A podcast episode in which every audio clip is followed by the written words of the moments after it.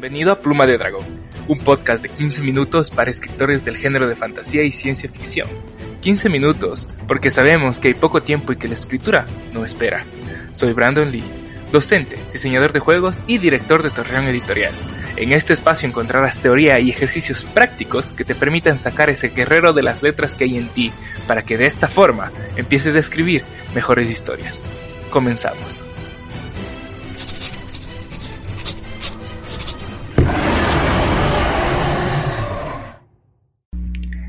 ¿Te has preguntado si existen fórmulas secretas para escribir?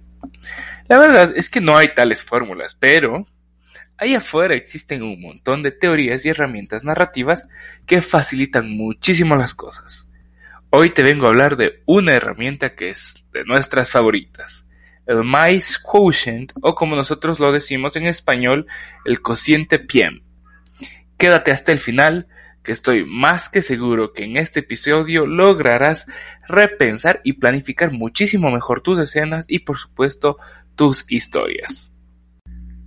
Si eres nuevo en el arte de escribir tal vez no sepas mucha teoría literaria y por supuesto mucho menos sobre teoría de la narrativa como tal.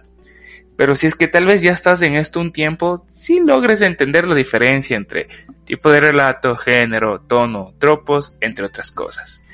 En este capítulo no hablaré sobre todos estos conceptos, aunque si lo desean puedo preparar uno.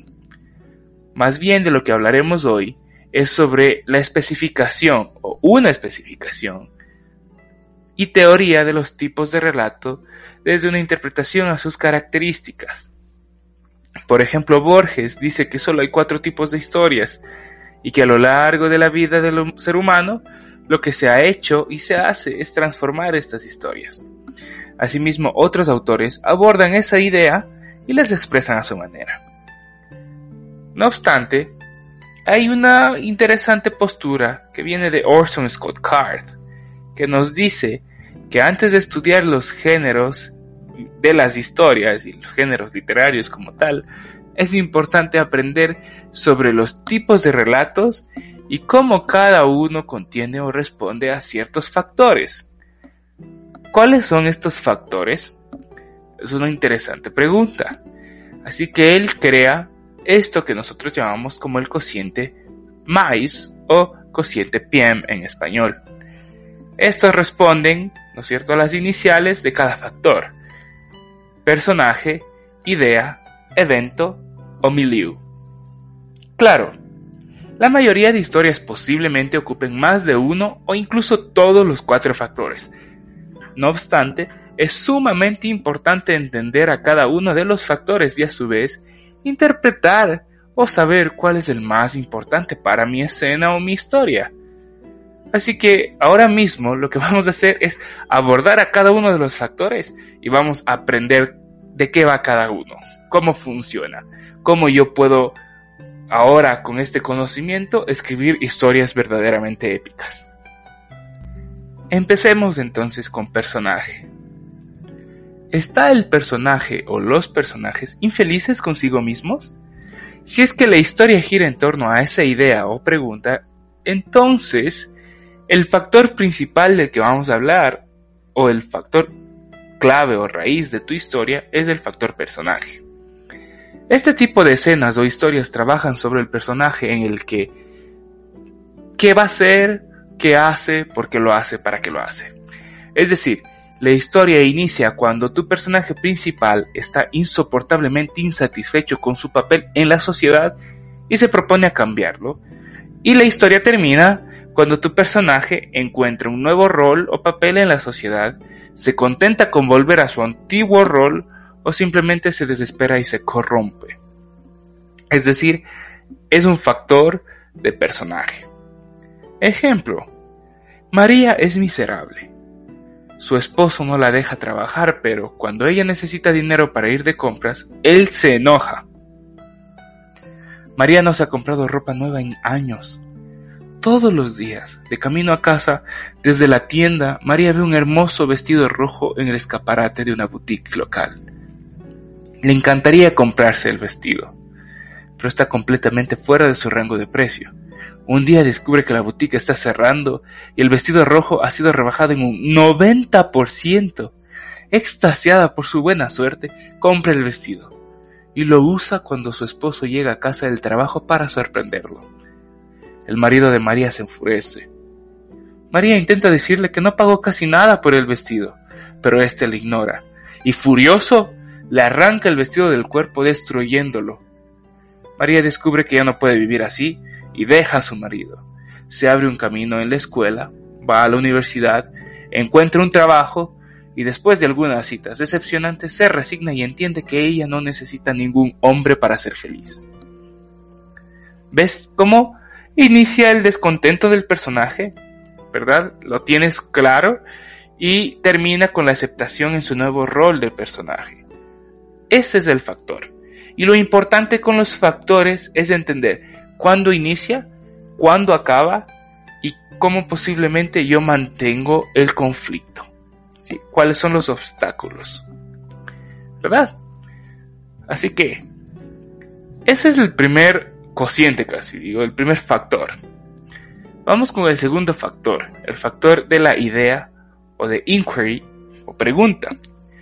O una historia de idea o pregunta trabaja sobre la información que pretendes que el lector descubra o aprenda mientras lea la historia. Es decir, él o los personajes están tratando de responder una pregunta. Si es así, posiblemente tenemos entre manos una historia de idea o pregunta. Este tipo de escenas o historias inician con la existencia de un problema que hay que solucionar, y esto da lugar a una pregunta. ¿Cómo sortearán el obstáculo? ¿O cómo lo lograremos? O el más famoso, ¿quién lo hizo? Y a su vez, estas historias terminan cuando el personaje ha respondido a la pregunta y eliminado los obstáculos. Este tipo de historias son las más comunes en el género policíaco. No obstante, este factor puede verse en muchas otras historias y de maneras distintas. Por ejemplo, en la saga Mistborn de Brandon Sanderson, tenemos la pregunta de quién es el Lord Legislador y cuál es su pasado. Y la el primer libro acaba respondiéndonos esa pregunta.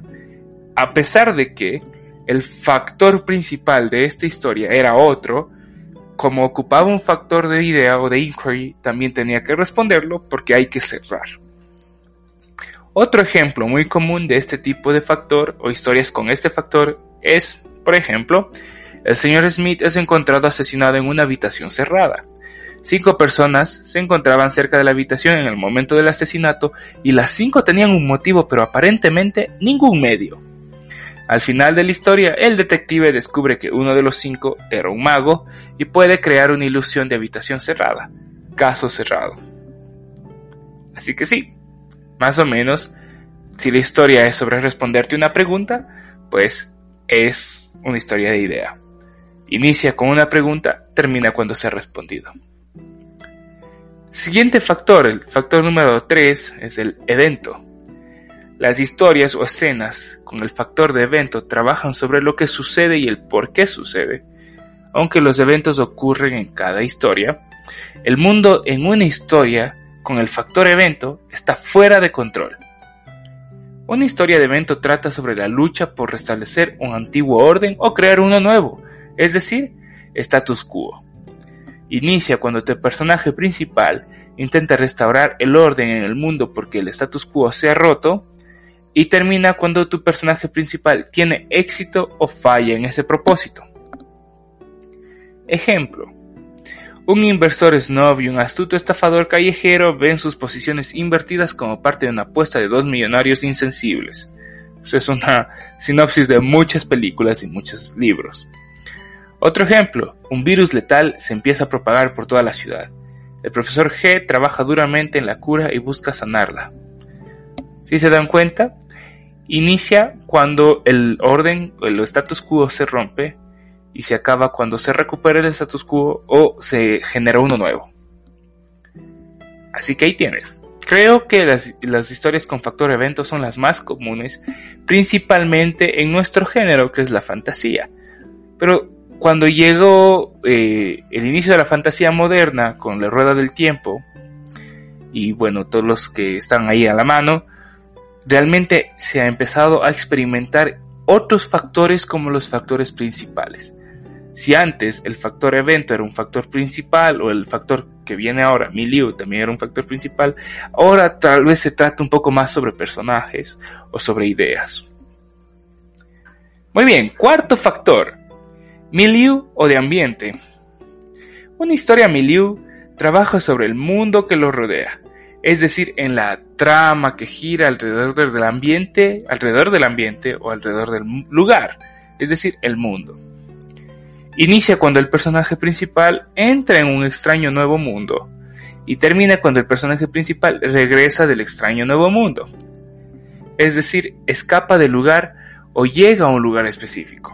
Si lo analizamos, todos los isekais cumplen con este factor. Si no sabes cuál es el subgénero narrativo de los isekai, te recomiendo escuchar el capítulo 4 de nuestro podcast. Ejemplos para este tipo de historias. Como ya dijimos, todos los isekais pero también tenemos otros famosos como las crónicas de Narnia, donde los chicos entran a Narnia a través de un ropero, por ejemplo, hablando de Narnia número 2, y siempre al final de la historia regresan a su mundo normal. O incluso el Señor de los Anillos, pues Frodo necesita deshacerse del anillo mágico que Bilbo le dio. Intenta dárselo a Gandalf, pero Gandalf se niega. Primero Frodo se lo lleva a los elfos con la esperanza de que se hagan cargo, pero ni siquiera ellos pueden. Así que al final Frodo se da cuenta de que tiene que hacerlo él mismo. Y sale a este nuevo mundo. ¿Verdad? Y al final trata él de volver, claro, todos sabemos que no lo hace, pero vuelve Sam. Y es más o menos lo mismo, ¿no? Ambiente, milieu, sale de un lugar y sobre el mundo. Ok, ya sabemos los cuatro factores del cociente más o bien. Pero ¿qué hacemos con esto?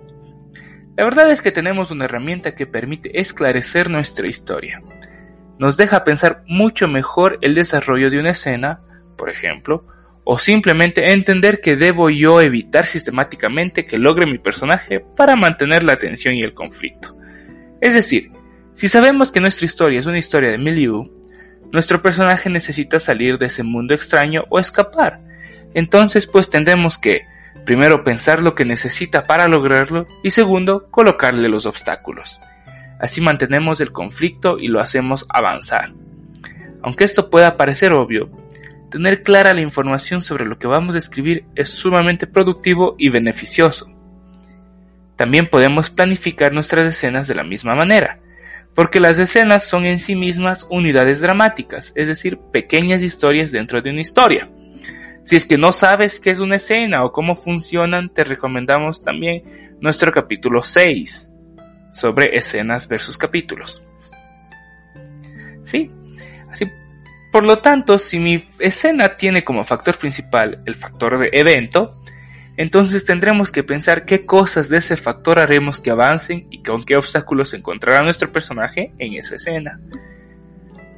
Así que ahora lo que tienes es una nueva herramienta para repensar tus escenas y tus historias, para entenderlas mejor y por supuesto trabajar y escribir historias verdaderamente épicas. Esto es todo por el capítulo de hoy. Los próximos dos episodios son una continuación a este y el capítulo pasado de los inicios que engancha. El propósito es que al final de los cuatro episodios tú tengas todas las herramientas para escribir un relato o flash fiction de inicio a fin. Así que síguenos y verás que lo logramos juntos. Esto es todo por hoy nuevamente y no olvides seguirnos en nuestras redes sociales como Torreón Editorial en Facebook e Instagram, así como en nuestra página web www.torreoneditorial.com, un lugar perfecto para ti donde encontrarás artículos interesantes y convocatorias para que puedas publicar con nosotros tus relatos. Espero que este episodio haya sido de utilidad para ti. No olvides, no hay excusas. Escribe, escribe y escribe. Nos vemos.